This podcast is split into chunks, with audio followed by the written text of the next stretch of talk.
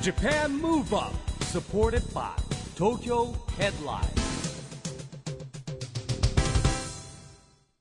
こんばんは日本元気にプロデューサーの市木浩司ですナビゲーターのちぐさです。東京 FM ジャパンムーブアップこの番組は日本を元気にしようという東京ムーブアッププロジェクトと連携してラジオでも日本を元気にしようというプログラムですはい、また都市型フリーペーパー東京ヘッドラインとも連動していろいろな角度から日本を盛り上げていきます。さあ、市木さん、はい今日はスタジオに東京ヘッドラインの最新号がうんはいあります。今年のねゴールデンウィーク10連休ですから、はいまあ東京春のお出かけスポットとかね、うん、ありますけれどもねはいそうですね。またやっぱエンタメ記事なんかもね、充実してますけれども、ゴールデンウィーク何かお出かけする予定は市木さんいやーこれがねないんですよねもうどこ行っても混んでるしなんかほら調べても高いじゃないですかうんもうね10連休だからどっかちょっと海外でも行きたいなと思ったところあーだって大変なことになってますよ普段の倍の金額とか言うじゃないですかそうですよね。まあ、それからね、えー最新号であの六本木にですね、えーメルセデス・ミーがですね、人と家と車がつながって進化した EQ ハウスっていうのができたんですよ。うーんこれなんか面白そうですよ。うーんでもげあの本当にゴールデンウィークあの穴場スポットじゃないですけど、うんそういうなんかねあの一木さんみたいにうん人混み嫌だなどこも混んでて嫌だなっていう方も、うんここだったらいいかもって思えるようなスポッそトうもですね結構載ねって。るあのでりますし、まあ、公園行ったりとか天気良ければね。あとね、僕、ひ人ご、うん、人多くてもいいなと思うのは映画館。まあ、当たり前 か。映画館人いないと困るよね気にならないね映画館、映画いっぱい見に行っちゃおうかなとかね。あいいですね、まあ今年のゴールデンウィークどうするんですかちぐささんは。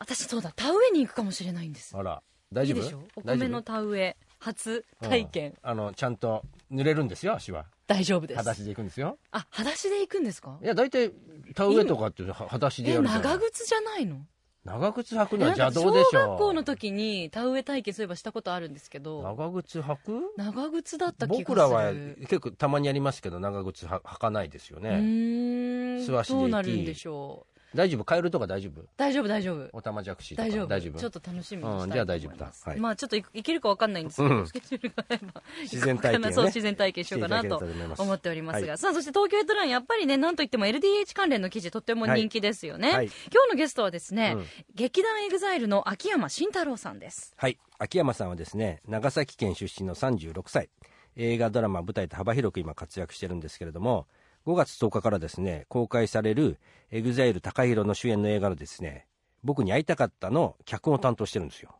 はい。ということで、どんなお話が伺えるんでしょうか。この後は秋山慎太郎さんのご登場です。ジャパンムーブアップ。サポーテッドバイ東京ヘッドライン。この番組は東京ヘッドラインの提供でお送りします。 Japan Move Up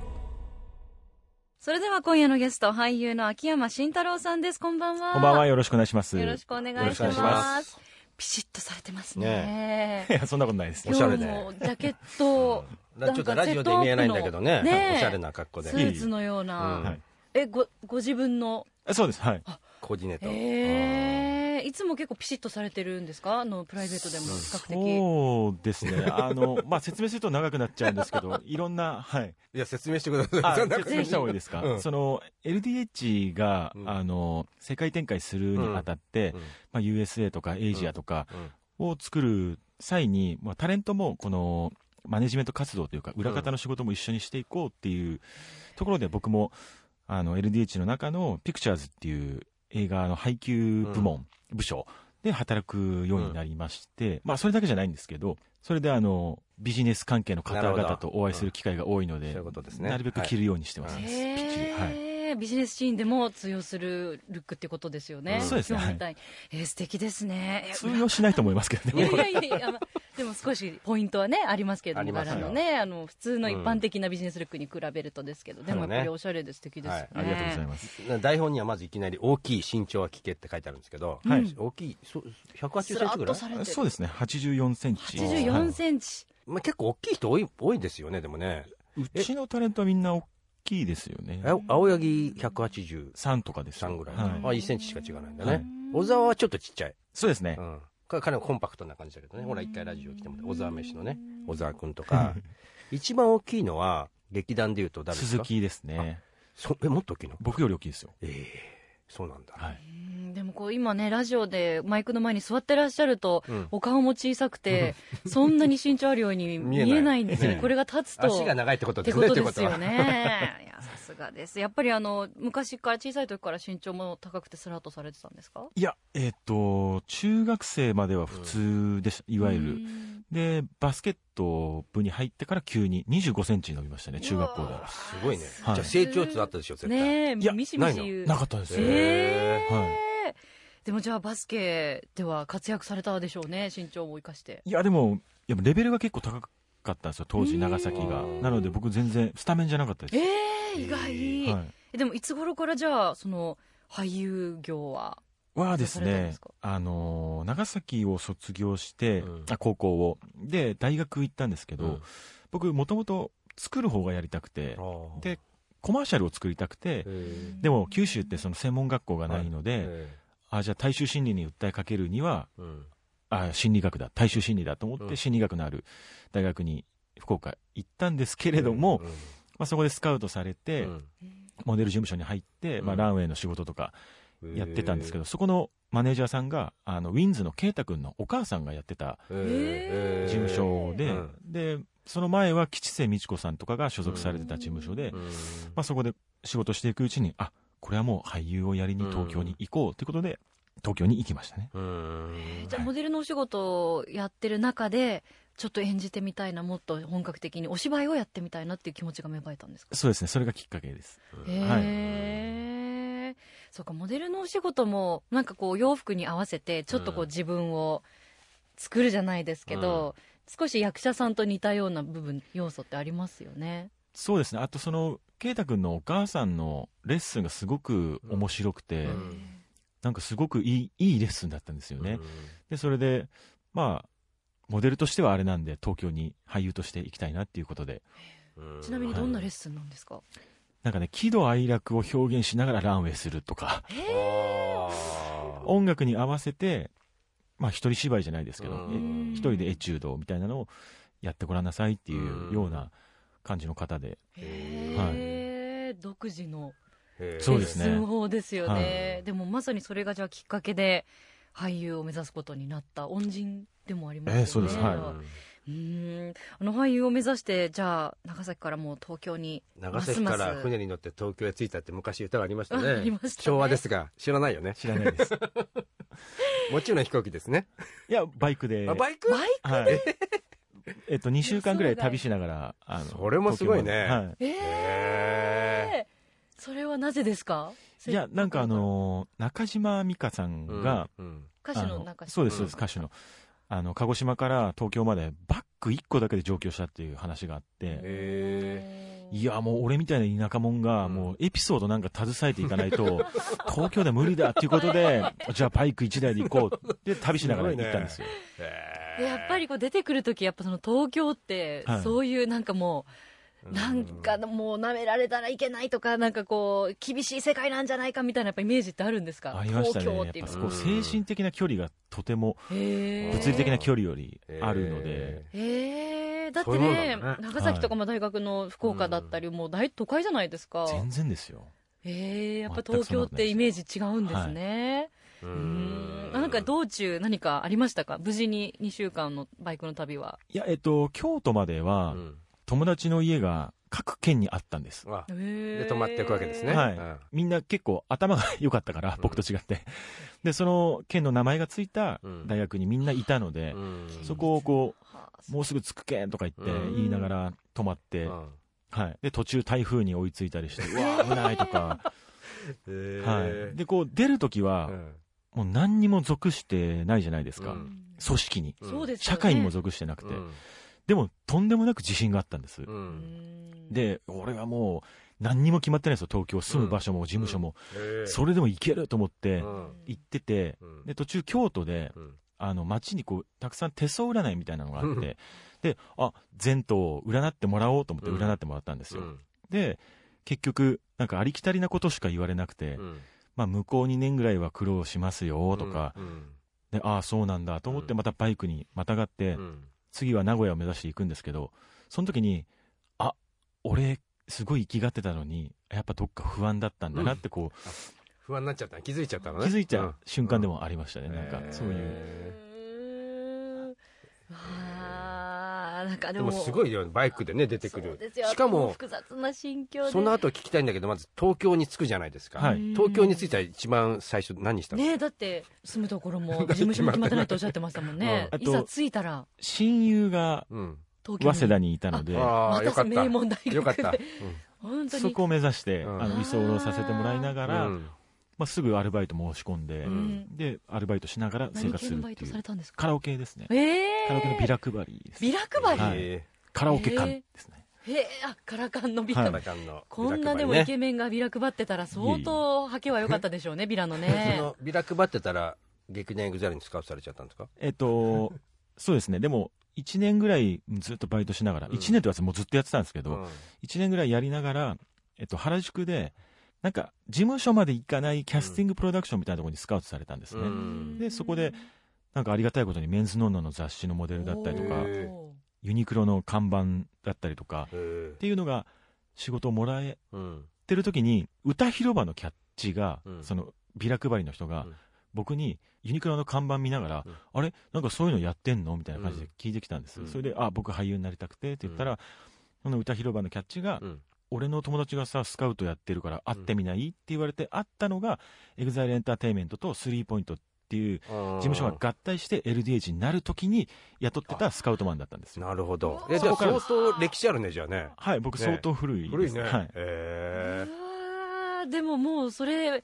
カラカンのビラを配ってた ら歌広のそうですそうです同業他,、ね、他社じゃないですけれども、すごのい縁ですね方にすごい縁ですねうん本当にきっとなんか同じエリアでねなんかこうライバル同士せめぎ合いですよせめぎ合いですよね、はいの中でなんかこう、へーすごいねね、きっと道の向こう側にいた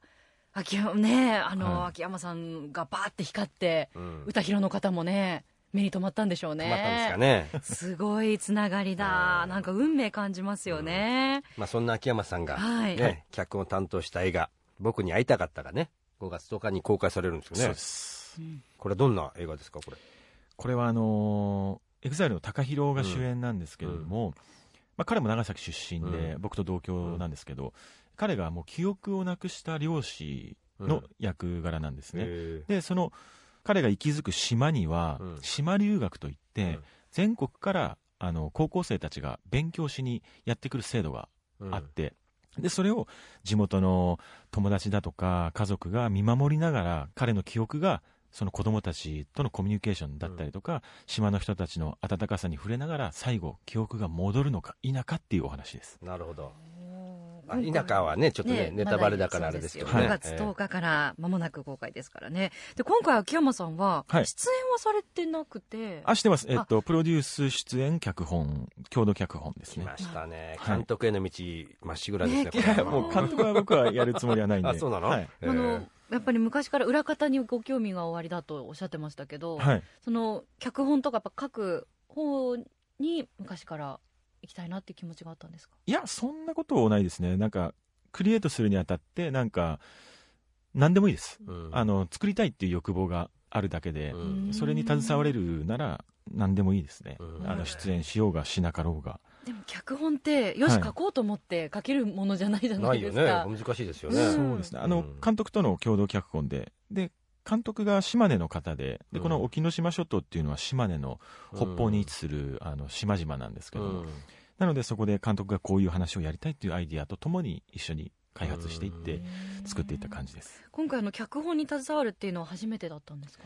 えーっとですね、まあ、公表はしてるんですけど、うん僕一回自習で脚本、監督、プロデュース、主演みたいなのをやったことがあっおて、へ短編映画うをん、その時にやったことがありますへ。うはいーんじゃあそれぶりそれぶりですね。おーはいあの苦労はなさいましたかそれとも比較的スラスラといやいや、もうめちゃくちゃもう25校以上行ってますから、えーへえ相当大変でした。 25校まではい。だってセリフとか全部考えるんでしょあれそうです。脚本ってそうですねよはい大変だよねやっぱりねもう作詞の方が簡単って怒られちゃうからいやいやそれぞれ、ね、そういうことじゃないですねえはい大変さがありますけど、うんどこが一番ご苦労されましたか、どこうーん、どこって言いづらいですけれども、うんやっぱりこう、まあ、2時間一つの映画として成立するものに仕上げるっていうのとやっぱり takahiro が主演なので、うん高 takahiro がこう役者として輝けるような、うんえー役柄にしていきたいなっていう思いもあったので、そこですかねうーん高弘が漁師なんですかそうでへす、え高弘さんとはもうお付き合い長くてらっしゃるんですか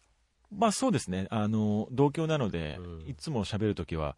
あの長崎弁で喋りますし、長崎弁ってどんな感じなんですか どんなかこれが高弘さん毎回困るんですけ どえなんとかしよったやんとかおーそうやろとかうんしよったっちゃとかなんうんかそういう、シャワーいいですなねるほどはいうんかわいいいやだから喋る人がかっこいいと可愛いあんですそようかキュンとしちゃうんです よねなんいえいえねなんとかだなんとかちゃとか言われると、うんキュンキュンしてしまいますがそうなんですね、はいあの役者さんとしての高弘さんって歌手としての高弘さんとはまた別の魅力があると思うんですけど、はい、どういうところが一番引き出したかったですか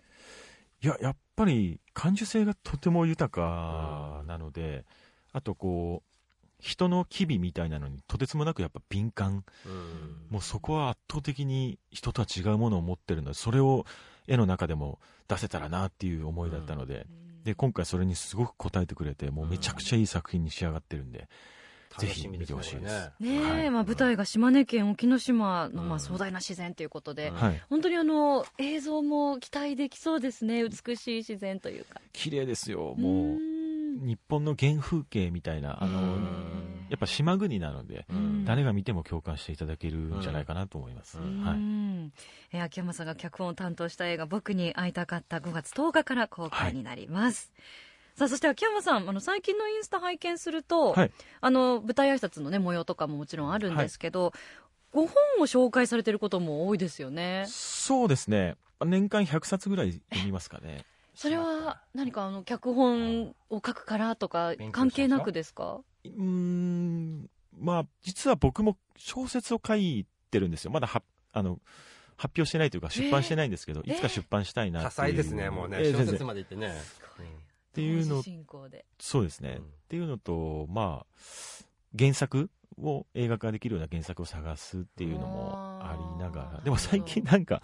俳優なのにビジネス本ばっかり読んでますね最あー近ねなんかそうですよね、 はいあのインスタ見てると、はいあこういうのも小説も読んでますけなどるんだみたいなうんえ何かやっぱインスパイアされるんですかビジネスすごくされれますね、へえ今はもうかなりあの AI 関係うはん相当勉強してますうん、うはいーんやっぱでりも AI は勉強しないとね僕も今日早稲田大学行って教授と話してたんだけど、やっぱ時代は進んでますよえでも AI 関係って今から秋山さんが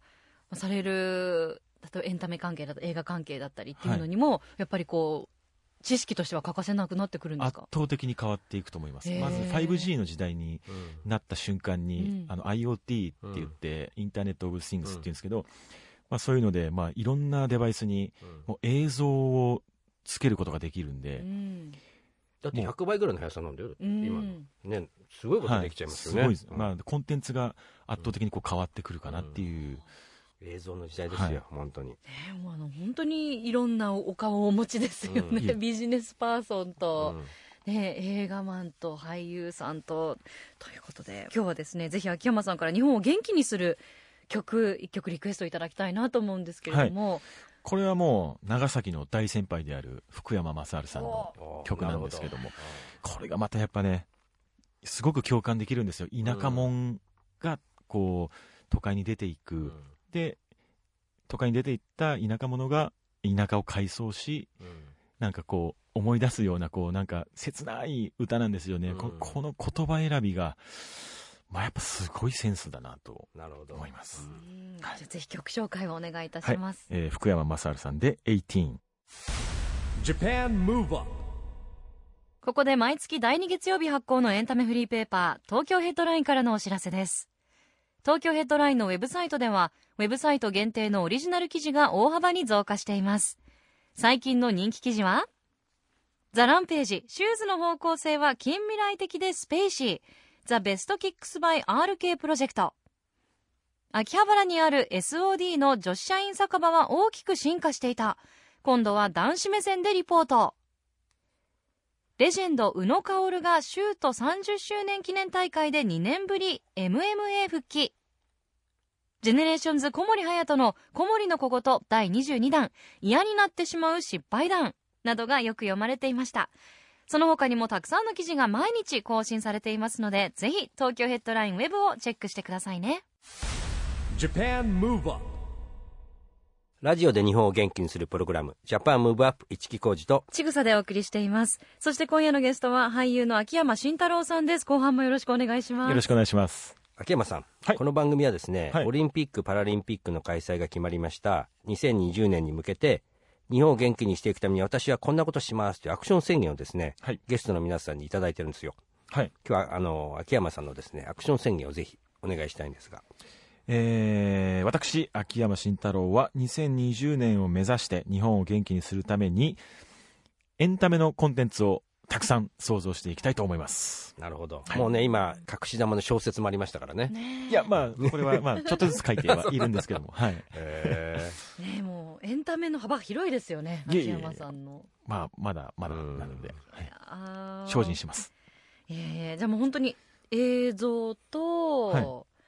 まあ、文章と今お考えのエンタメの分野でまだ出てないだって言っていいんですかい言っていただけるものがあれば、これはもう、ファンの方は、あの、ご存知なんですけど、僕は、あの、盆栽が趣味ででそうだして、そうなんですよ盆栽アクターなんですーよあそう なの、えーそれ知らなかった俺はそうそのお話伺いたい、はい、それうでん今、高松市、香川県はいとの取り組みで、うんあの盆栽という日本の文化を世界にあの広めていこうというへえ世界盆栽プロジェクトっていうのをやってましてえでそれのミュージックビデオを、えーこの間撮影したのでそそれが、えー5月ぐらいからですかね、うんあの YouTube で公開されもうてすぐいって2020年もあの継続してやっていきますのでえなんか日本の文化を通して、うんーまあ、さらに日本をうん元気にできたらいいなっていう思いですす。ごいですね盆そう栽なんですよインスタグラムにも上がってるんですけどねいくつかそれ関連のお写真っていうのが、はいでもあの具体的にいつから目覚めたというか盆栽好盆栽きにねの 気持ちが、うーんなんかやっぱりそのじゃあ僕も会社のことをやるってなった時に、うんずっと俳優しかやったことがない人間が、まあ、マイクロソフトをパワーポイント使ったり、うんワード使ったり、エクセル使ったりって、やっぱりとても不安で、うんもう僕なんかにできるんだろうかっていう思いがあった時に、うんこう、やっぱ出会ったんですよ、盆栽と出会った盆栽にはい。で、やっぱこう、盆栽をこう、いじってる時は、もう、盆栽がどう育つかっていうう、んプラスの未来にしか考えないなるですほね。でども、マイナスなことは一切考えないので、うんプラスの未来だけを思考するなんか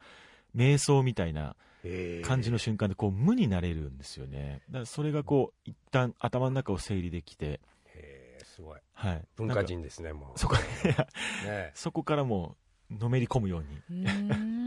なかなかのれのめり込めないけどねすごいねやっぱでりもじゃあ、ねご自宅でマイ盆栽を育10て鉢ぐらい10はい鉢バチリチバチいリや私もあの大宮の盆栽美術館に、はういんあの行ったことがありまして、うんうんでやっぱ見てると素晴らしいから、うんであの見終えるとね、あの販売所みたいなのがあるんですよ、うで私も何鉢か買おうかなって思ったんですけど、なかなか買高いでうまあお値段ピンキリなんですけどうんね、あの運ぶのも大変っうてこん、とでもサイズも可愛いちっちゃいのもあるので、まあ、あの初心者らしい何か一鉢買おうかなと思ったんですけど、なかなかやっぱりね勇気が出なくて買わずに帰ったんですよえなんで今日買い物いっぱいしてるじゃなんか難しそういやいや難しそうだなと思って、 うん初心者がね、あーあのこう手入れをするのそうかやがったことはないわけねやったことないので手入れはうんうん盆栽をねでも普な通んの鉢と違うじゃないですかえでもなんでそこ見に行ったのあなんか友達と面白そうだねって言ってえ見に行ったんです行けったどことありますよそのあありますもちろえん、ねあはいそう素晴なんだらしいですよね、はいお庭も綺麗で、へーなんかあのマイファースト盆栽買う時うんはいのきっかけっていうか、まあ、たまたま何かどこかでお店で見てあそうで買すったんですかもう全然僕は東急ハンズに売ってた盆栽で、へーもうすぐ枯らしちゃいましたけどあああそうへえやっぱり難しいんですまねあで最も初は、の皆さんおっしゃいますけど、うん一鉢目はうん、ほぼ枯らすのであうん初恋と一緒ですね実らないって大体実らないってそっからですよっていまうた昭和みたいなこと言って ますねいきなりちぐさのでもやっぱ必要じゃないないですかその失敗の経験っていうのは ね、はいうんみたいなことなんですかでねも枯らしてもいいんですすよだから、うん失敗を恐れずに、はいまず最初の第一歩が必要みたいな、えー何かコツって今やられててはい、見えてきたコツみたいのってあるんですか、いやお水やりぐらいですうね、んあのまあ、か上げすぎちゃいけないんですよね、はいないや上げすぎてもいいですしあそうなんですかはいまあ、樹種によってちょっと変わってくるんで、うんまあ、普通に観葉植物みたいに買っていただいて始めるっていうのがもう気負わずにうんっていうのでいいと思いますけどはいうん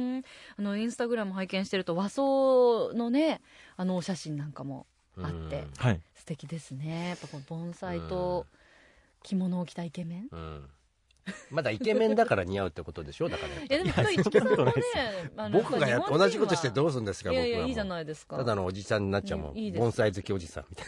いいじゃないですかね はい全然全然それは それをもう広めるっていう今はいお役目ですもんね、ぜ秋ひ山さんね、なはいわかりま幅した広い世代にということで、そっかじゃあエンターテインメントとしての盆栽っていうのもこれから注目したいですうんはね、ちなみに秋山さん2020年、まあ、オリンピック・パラリンピック東京で開催されますけれども、はいスポーツの方で何か注目されてる、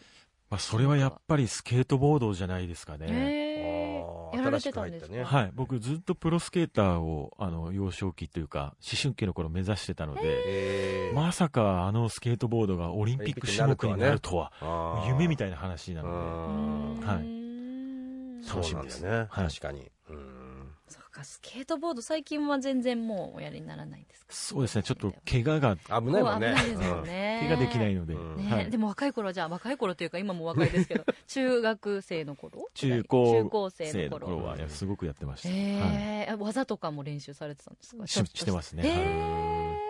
えあれすごいもんねなんかこうガーってなんかジャンプしてさうんジャンプぐらいじゃないもんねなんか細いとこガーッとこうやったりとはかいすごいよね今のすごいでねすようんーえーじゃあ注目種目ですねあの他にもスポーツはバスケのお話ありましたけれども、はい最近は何か体を鍛えるためにされてることとか体を動かしてることってあるんですかえーまあたまに走ったりとかですかね今日もたまたま走りましたけうんあーでども、このプロポーションをキープするのにいやいやいやそん全ト然レそーんニングなことないです一緒でしょでもやっぱりたまにですたねまに最近だからへーデスクワークが多かったので、ああなるほど本当にあの兼務されてるんですねう。んもうパワポ俳優って言われてます、ね、うんいいじゃないですかパワーポ俳優ね新しいええそっかじゃあでも時々走られてるんですね。なんかでも一木さん LDH に所属されてる方って皆さんすごいハードなトレーニングされてるイメージありますけ どね。まあでも来、うん、そう、本番がある前にね、追い込むじゃないですか。うんまあこれスポーツと一緒でね。で、ちょっと時間がゆとりがあると、ね、えー体もゆとりを持っちゃう人もいますよね。ちなみに一木さんのあのパーソナルトレーナーは続い、けて、 PCP やってますよ、僕吉田トレーナーのところ、うあん、PCP の吉田トレーナーは LDH で契約してるんですもんね。あはいで、しかも所属でもあるんですから、あれうはんトレーナーとしても。ですんね番組ににもご出演いただいてそまうす。そう。だからライブ会場行くと裏にいるもんね、いつもねなんかみんな。でもちゃんと続いてるんですね一木さんもね。一応なんとかついてる。僕は現状維持、やっ と。年取るとね、もう新陳代謝が悪くなってまあでももう現状維持も大事ですからね、続けていきたいですね、はい市木さんもね さあそして2020年に向けて障害者スポーツを応援しようと東京都がやってるチームビヨンドという運動がありまして自分の背番号をつけて応援しましょうということをこの番組でもやってるんですけれどもぜひ秋山さんの好きな番号とその理由をお聞かせいただければと思います5ですね5。はいすごい私事なんですけど、父と母の結婚記念日が昭和55年5月5日だったんえですおーー子供の日ですけどね、5月5日はね。 へっていうのと、まあ、僕が小学校の時やってたソフトボールの背番号が5ー。5番番,、。あー弟が5時5分生まれ、へー、すごってい。いうのでちゃんとストーリーになってる。はい、5がななぜか縁がありまして、うんそこから5です、なるほど。、僕は、はいうん5番いただきました、はいはいありがとうございますさあまだまだお話伺っていきたいんですけれどもお時間が残念ながら来てしまいましたので、最後に秋山さんのこれからの夢を教えていただきたいと思いますそうですねえっとちょっといっぱいありすぎて 一言でまとめられないんですけども、まあ、とりあえずあの5月10日から公開される、うんあの僕に会いたかったという素晴らしい映画を皆さんに届けるっていうのがまずは第一の目標ですね、はい、はい5月10日に公開されますんで私たちもね市木さん楽しみぜにもう大型連休明けのねね、すぐ見に行かないと本当。そうですね、楽しみにしたいと思います、えー、今夜本当にどうもありがとうございましこちらこそありたがとうございました今夜のゲストは俳優の秋山慎太郎さんでした Japan Move Up,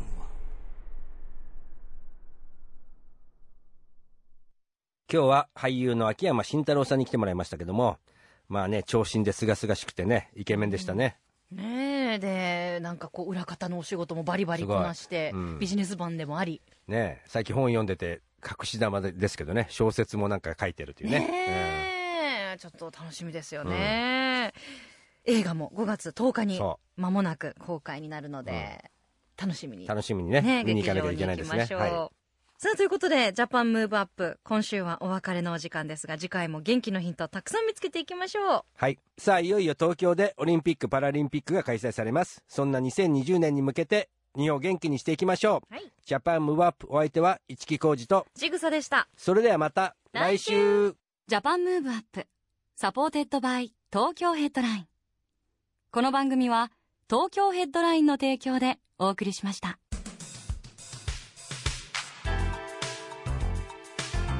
Japan Move Up